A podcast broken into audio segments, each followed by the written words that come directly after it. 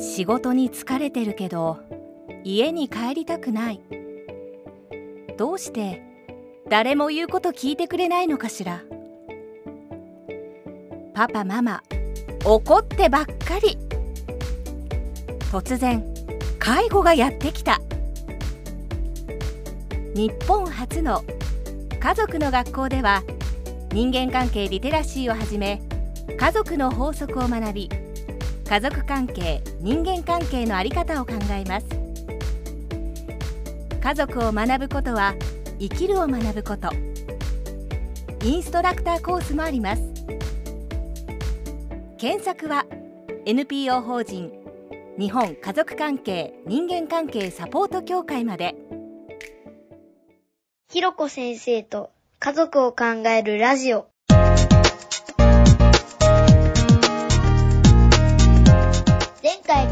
きそうです。ちょうどいい話の流れになったんだけど、はい。ええその、え 対立を生み出しやすい夫婦の関係性っていうのえーこれえー野添先生がおっしゃっていることなんですけど、はい。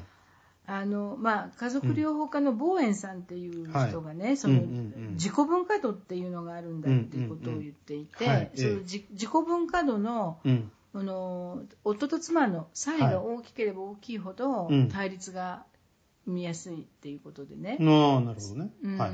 その自己分化度っていうのは、うんあの私たち人間は感情システム、感覚とか感情はい。とはい。知性システム、はい思考とか論理とかはいっていうものから成り立っていて、はい。でそもそも生まれた時は感情システムの塊？それしかない。そうですね。はい。うんはい。だけど心身の発達に伴って知性システムがはいだんだん分化してはい。はい。はい。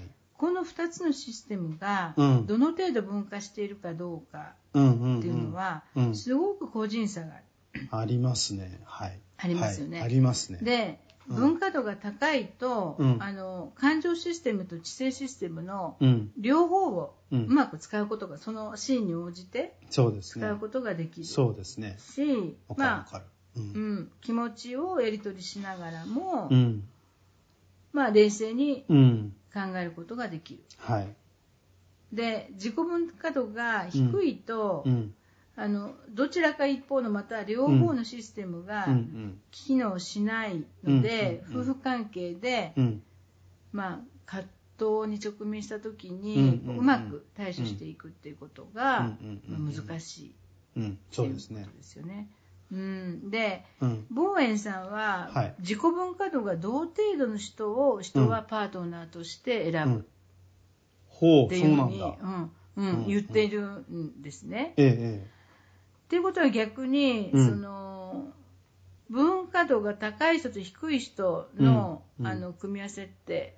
まあ、あるんですよ、最悪な状況がそこで 生生まれてくるっていうことですね。うんうんで感情システムがすごく優位で知性システムが十分に機能しない人と、はい。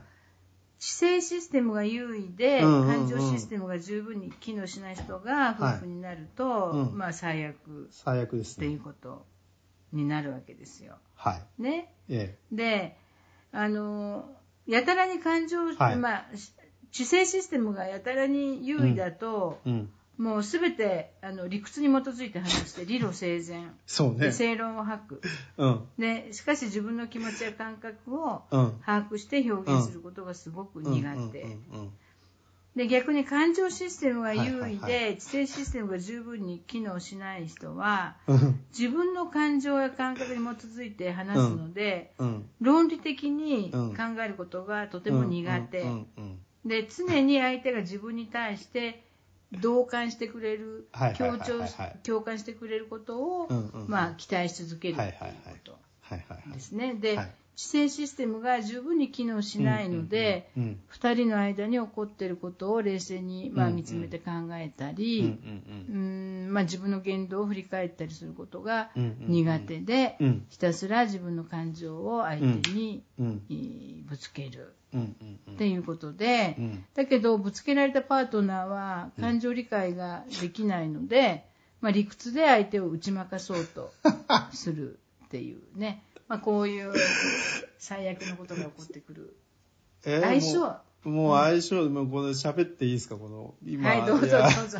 もう、なんか、この間、とある時にですね、はい。あの、とある女性団体系の、うんそういうちょっとウェビナー、ウェビナーのみたいのをちょっと覗いはいたんです、はいはい覗いたんですよ。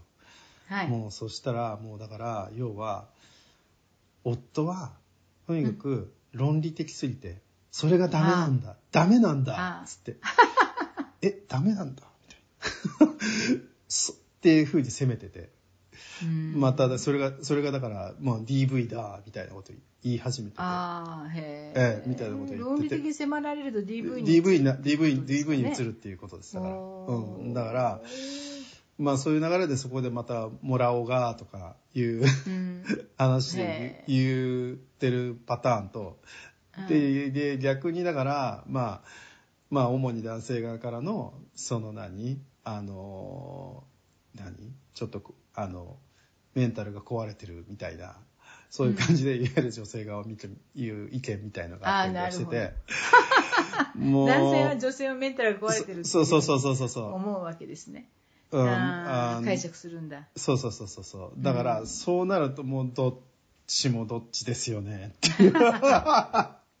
どっちもどっちですよっていう感じが、とてもしちゃうわけですよ。やっぱり。そうですね。うん。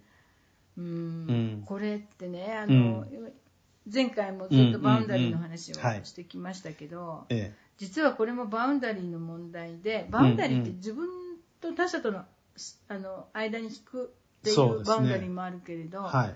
自分の中の。感情と、うん、内的なバウンダリー。っていうのも、うんそうそうそうそう、うんあるんですね。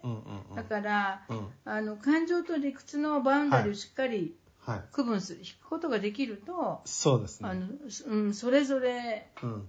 を機能させることができて、そうですね。えーうんうん混乱しないっていうようなことも言わね。れていて、ね、内的なバウンダリーの問内題。的なバウンダリーはありますね。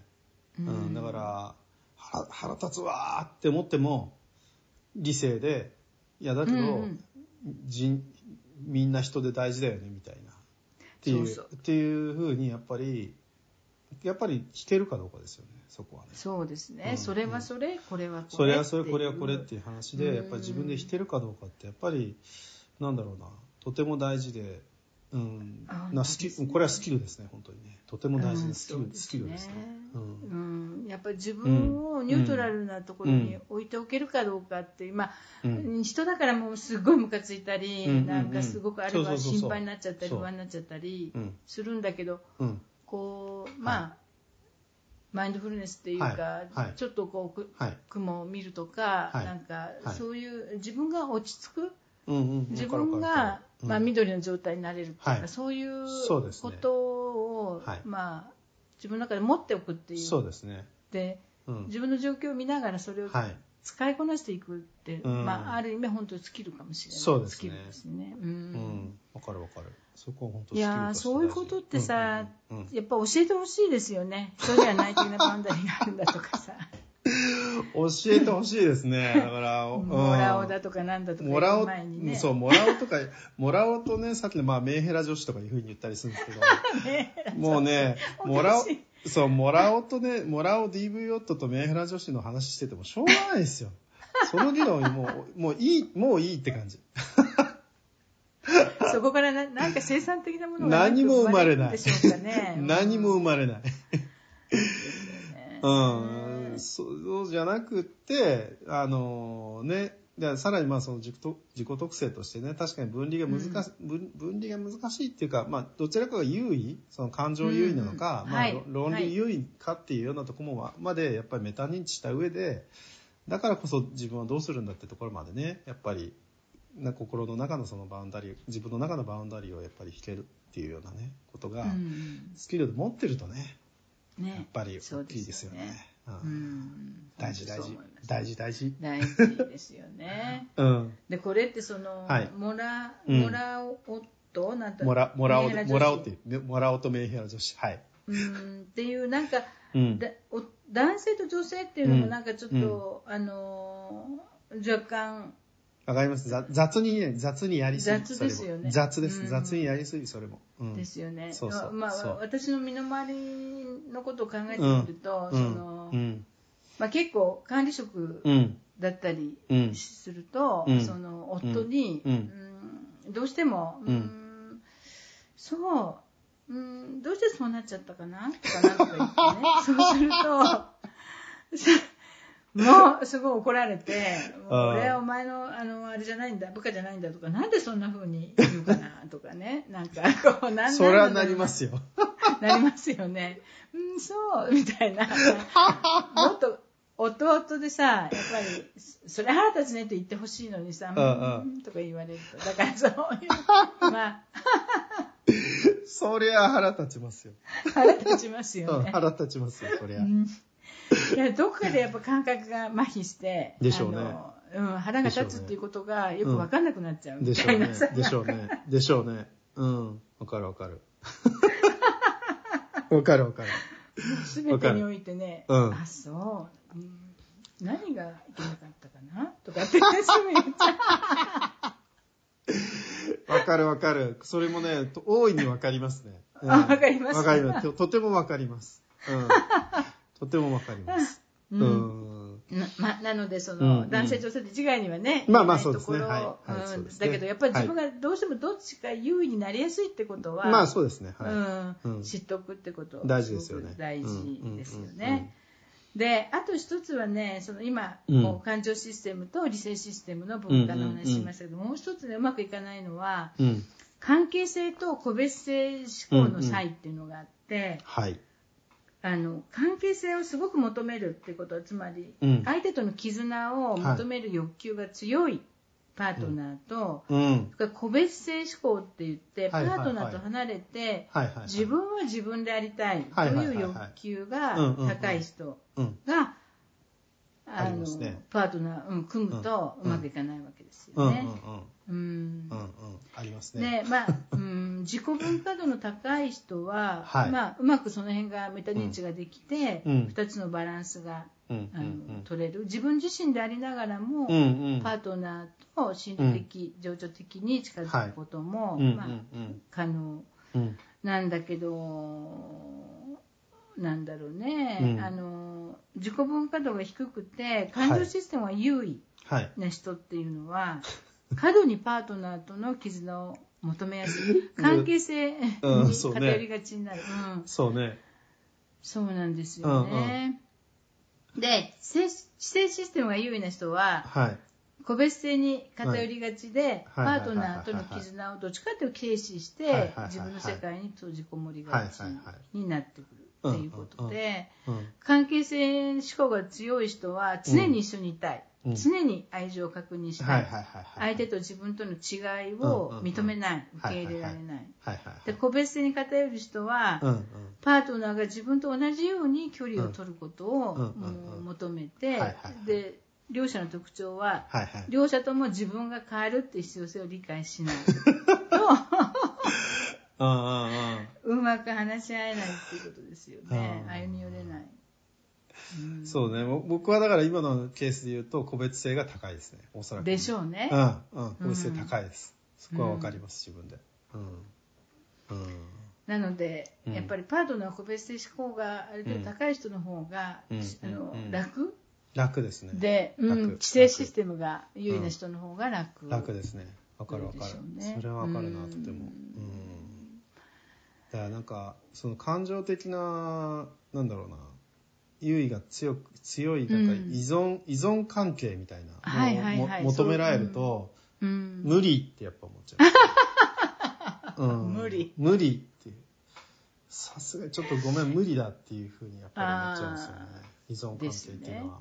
うん。うんそういうことってさ、こううんうん。何回か恋愛を繰り返したりして、若い時から、うん。初めはそんなことを誰もわそう。自分がど、ね、分かんないからそうそうそれで失敗をしたり傷つけたり傷つけたりしながら、あ自分はどういう人間なのかっていうのがきっと分かっていく。いやーだからですよね。うん、だから、ん。なんだろうなやっぱりねそのまあ男女関係のパートナー、まあ、男女関係じゃなくてもいいのか。パートナーシップっていうことに関しての、やっぱりかん誰かと親密な関係をやっぱりき、まあ、トライしてうん。それこそ若い頃からトライしてそれで関係性って何なんだっけ？って自分にとって何が大事なんだっけ？っていうのをやっぱりね発見していくことって大事ですよね。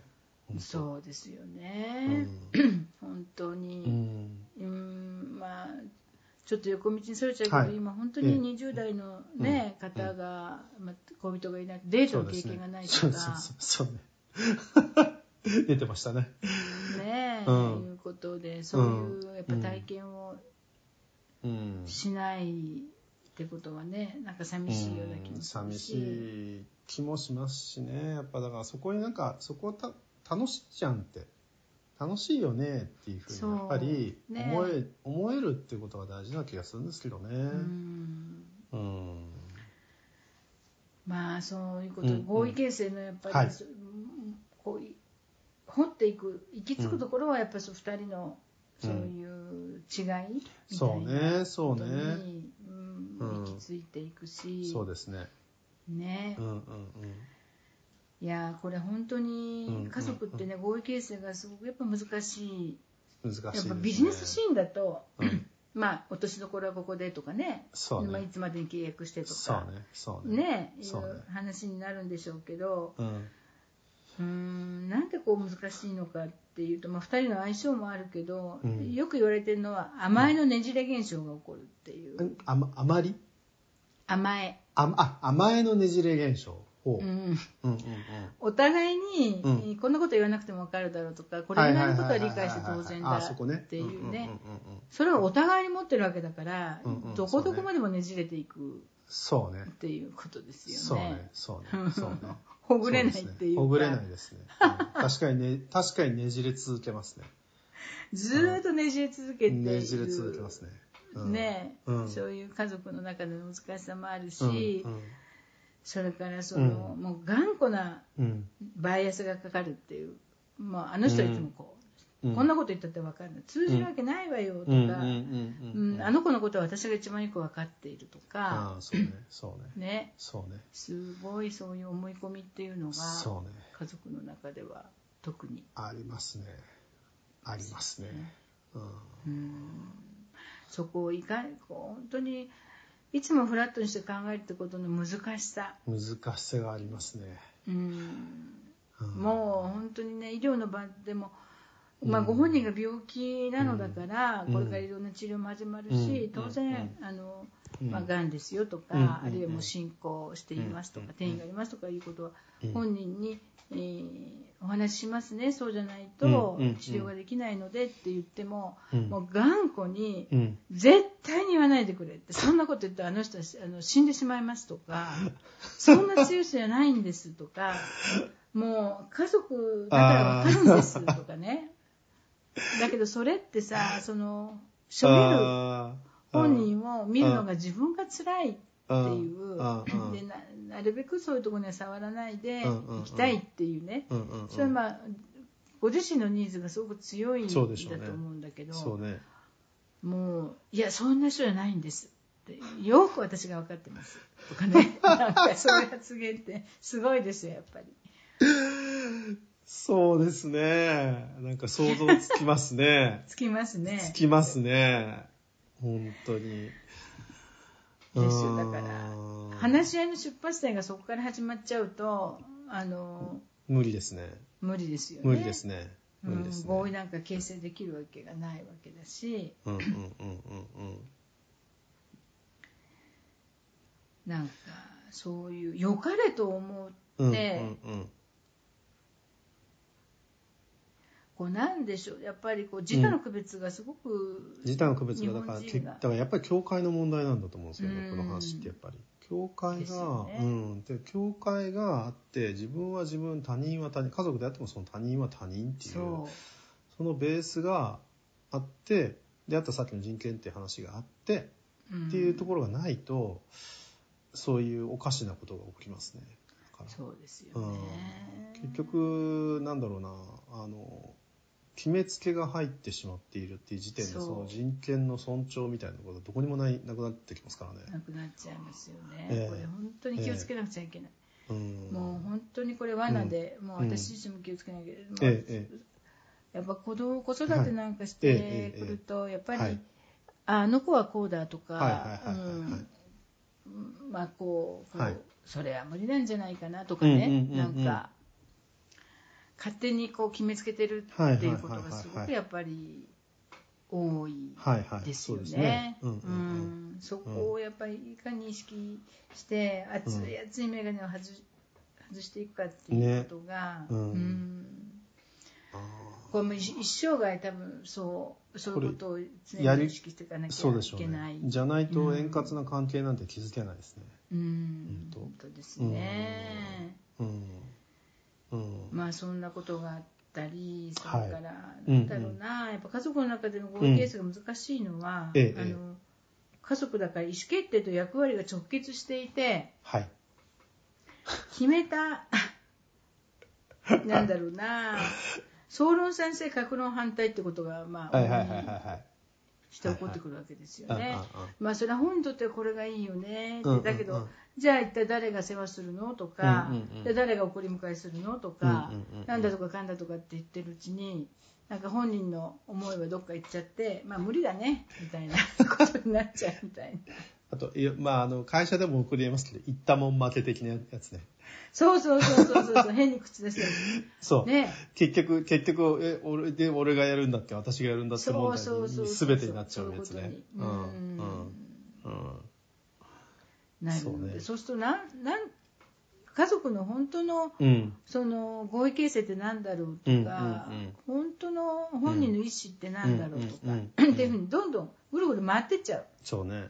うん。うんですね、うん。うん。うん。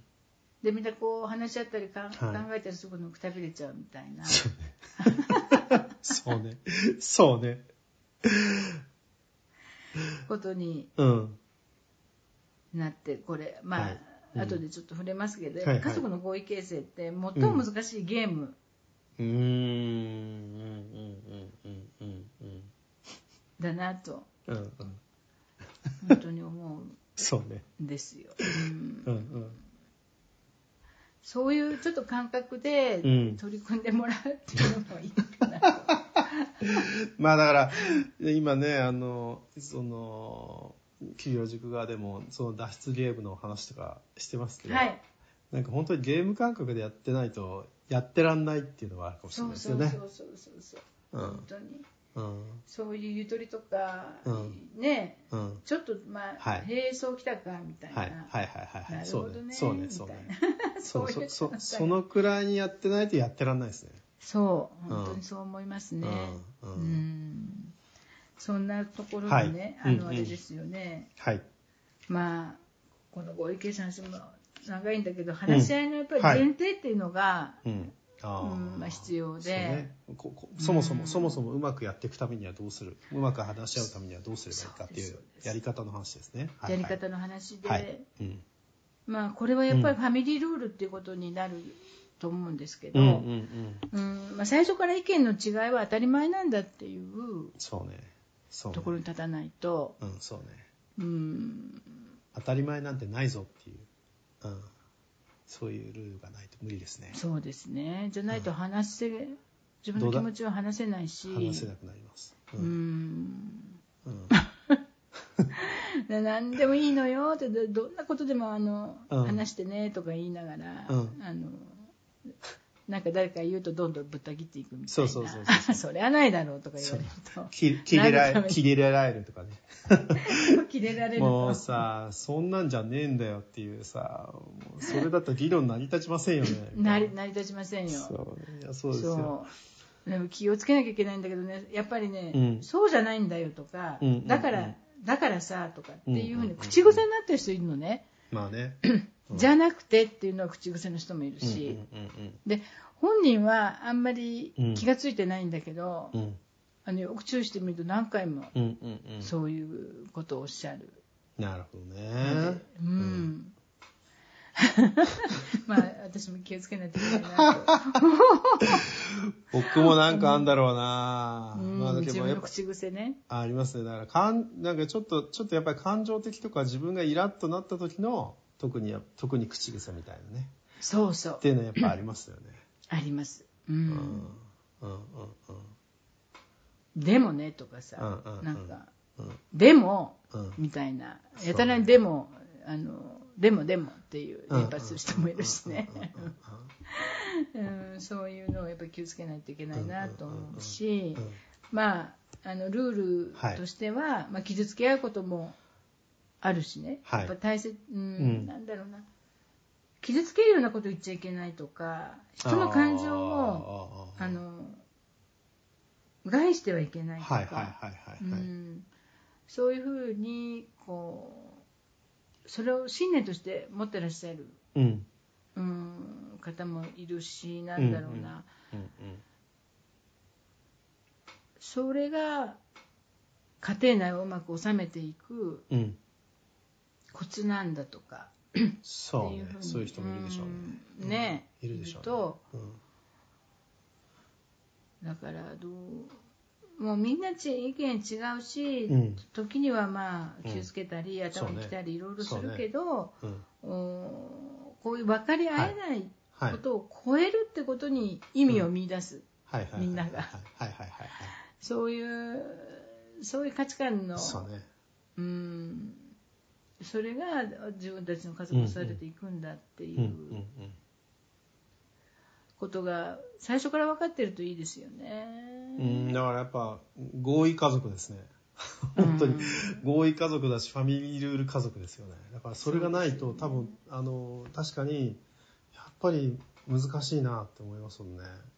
それがあれば、うん、あればまあそこをベースにまだいけるけどそれが何もないんだとやっぱりなかなかね難しいですね。本当に。本当に難しいですね、うん。と私も。うん。でもあの、うん。この間うん。たまたま、あのうん『徹子の部屋』っていうのに加山雄三夫婦が出てていてね、はいはいはい。なんか今ケア付きの住宅にお移りになってすごくハッピーで、うんうんうん。80何歳かな、うんうん。でおっしゃったのがそのもう本当にたくさんいろんなことがありましたよって、いろんなことがあったけれど、本当に夫婦でよかったなと、うん。あのそれを乗り越えてきた一つ一つのことが今につながってると思う、はなんてことをおっしゃっていて、うんうん。それは80もう後半になって振り返っておられるんだけど、うん。振り返るんじゃなくてその、ね、まさにオンゴーイングで生きてる時に、こうやって意見の違いもあるよねって。でもこうやってう、うんんここれでうん。自分たち家族が育っていくんだよねっていう意識をうん。持って取り組むのと、うんうんうんわかるわかる。後からうん。しみじみ気づくのでは 随分違うんじゃない随分違いますね。ただそれそれこそなんだろうな。まあねその加山雄三さんのそのお年ですからうん。さっきのさっきのねその30年前前50年前のはい。そこから今の今の若い若いそれこそ20代30代これからねパートナーシップ作り上げていくような人たちとは全くまた世界が違ってて。そうそうそう。だからオンゴーイングの人たちこそやっぱりやっていくスキルつけていかないと、いやーね。いや 本当に。うん。本当に本当に。うん。まあね。大きなことですよね、うん。超大事です本当に超大事、うん。うん。大事すぎてなんかねえ。なんかいやこのちらっとはい。あ言ったかもしれないけど今ほら、はい。コロナになっちゃって小学校でもはい。鬼ごっことかそういう触れ合う遊びはダメで、はいはいはいはいみんながうん。自分の一輪車を漕いで前を向いてぐるぐるぐるぐるこうやって回ってるっていう話聞いた時にうんうああ本当に偉い時代になったなっていう人と関わるで子供たちはもそう。うマスクを外さない。外してもいいって言っても外さない。そうそう。うーん。ねこうやってぶつかり合いながらうん。自分を理解していくとか、うん。こうやってぶつかり合って話し合ってることに意味があるんだとかっていううん。ことをうん。やっぱ分かってもらいたいうん。けど、その前提が本当に今。そうね。ですよね。人と話すよりもスマホと話した方がね、そうね。答えもくれるし。わかるわかるううん。んそれもわかる。ぼやいてもしょうがないですけど。ぼやいてもしょうがないけどやっぱりその確かにその より子が、まあ、スマホスマホタブレット問題にもつながってきますけど、うん。やっぱりより子が強くなってきてるっていううん。状態ですから。だからそこからそこからの確かに対話というか親密性を築くっていうのはなかなかなかなか練習が必要ですねこれね。練習が必要うん。ですね、うん。なんかそういうことに対するさ、はい。やっぱり意味とか価値とかっていうものをどうしたら分かって 意味が意味ねえことをやらないからねまあそれはそうですよ。ね。うん。それはそうですよ。うん。そううん。なんかやっぱり人間としての根幹に触れる話ですよね。人間って何なうんのっていうわかるわかるわかね、うん。本当に。そういう意味で言うとやっぱりなんだろうな。大事なのは前前ひろこさんのお話あったやっぱりその愛着形成をどうしていくかっていう、うん。そこってそこってやっぱり本当に肝だと思うのでうん。やっぱ愛着形成のところっていうそこが欠けちゃうと確かになかなか難しいですよね。その要は大人になった時のそのうん。愛着の、まあ、ある意味その愛着というかパートナーシップを含めた関係性が、ね。密着することのある意味心地の良さみたいな大事さとかいう、なんか心のなんだろうた感覚思う感覚の、ね。を持つっていう、うん、そこがを育てそういう感覚を育てていかないとっていうところがやっぱりありますよね。うん本当ですね、そこがやっぱりまあ、うん。人間の一番始まりのところの愛着形成の、うん。もうそこのうん。根本がね、根本だと思いますうね。ん。ここは。まあ、うん。あの、うん。でもその根本が、うん。多少なりとも、あの不十分であってもう、かるわかる。うん補う。自分でそれが分かって補っていくことっていうのがあのできる。そう。うん、でそういうことを補い合える社。会でありたいですよね。う。ん、そう思います、そう思います。そこは本当そう。うん。だからまあ、社会的なっていうか、まあ、大人になったその愛着関係みたいな、あパートナーシップを含めた関係っていうのはどう育てるかみたいな、そうですねっていうことを大事にする社会みたいな、社会づくりみたいな感じですね、これはね。そうそうですよね、うんだ育つのは子供だけじゃなくて大人も家族ももみんなんが死ぬまでうん。もね息が最後に一息まで育っていくうんわけだからうん人が育ち合えるようなそうね、そうね。ねうん。ことのまあまあ、なんかどんな話が。ありましたけど。まあ、根幹がはい家族の中にあはいって、ええ、合意形成、はいあそうそうそうでやっぱ話し合うためには、ええ。うん。一番大事なのはうん合意を形成するって意思ですよね。